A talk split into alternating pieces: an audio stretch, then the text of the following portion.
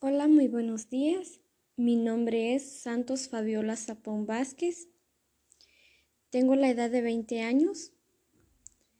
El lugar donde soy originaria es de Totonicapán, del municipio de Totonicapán, de una aldea que se llama Pastoca.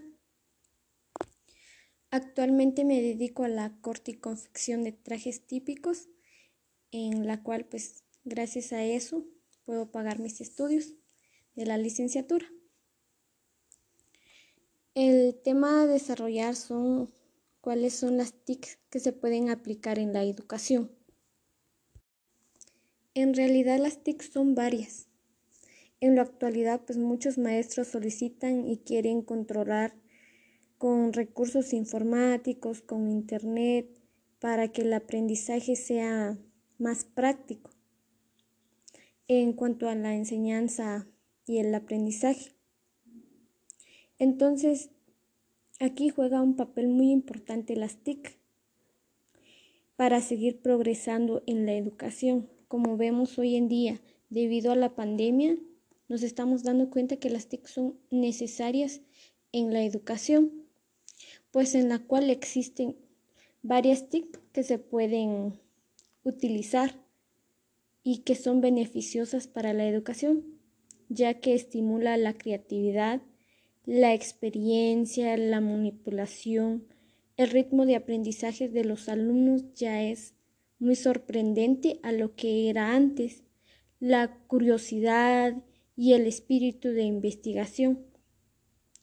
Entonces nos permite desarrollar competencias, procesamientos y manejos de información a través de hardware y de software, en donde podemos también quedar este, archivada la información y recurrir después a ella sin hacer tanto papeleo.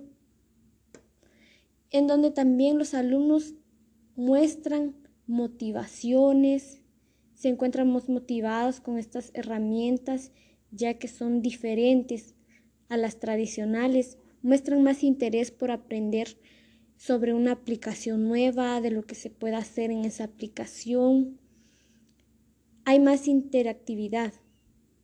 El alumno ya interactúa más por estas aplicaciones, se comunica, intercambian experiencia.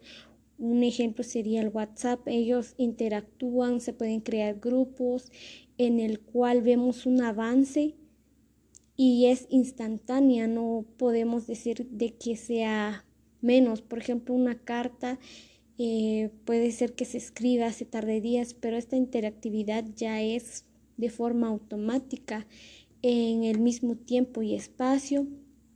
Vemos también que las TIC también son cooperaciones. Los trabajos, proyectos en comunes que se pueden hacer, también se pueden hacer a larga distancia. Y también iniciativa y creatividad. Dentro de estas plataformas de las TIC que podemos hacer, un ejemplo serían las diapositivas, en donde vemos que ellos desarrollan su capacidad de crear, de poner bordes, de poner imágenes, en el cual vemos una creatividad fuera de y todos son capaces de crear en estos ámbitos. También una comunicación.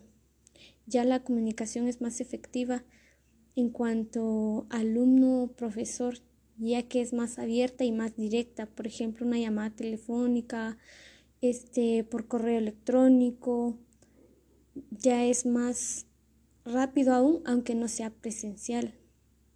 Con las llegadas de las TICs y el Internet, eh, pues los canales son de gran cantidad. Puede ser más autónomo para buscar información, aunque en principio se necesite aprender a utilizarla. En este caso, pues también necesitamos una guía de cómo podemos inducirnos a estas tecnologías, pero gracias a Dios también existen tutoriales en donde uno puede seguir avanzando en el aprendizaje. Y también continúa la actitud intelectual. El uso de las TICs en los alumnos puede estar presentado continuamente. Y también una de las más importantes sería la alfabetización digital, y audiovisual. Favorece el proceso de adquisición de conocimientos necesarios para conocer y utilizar adecuadamente las TICs. Si bien algunos dicen que la tecnología no es tan importante, pero viendo estos aspectos es muy importante y como docentes debemos aplicarlo, aunque nos cueste, pero nosotros debemos ir aprendiendo día a día.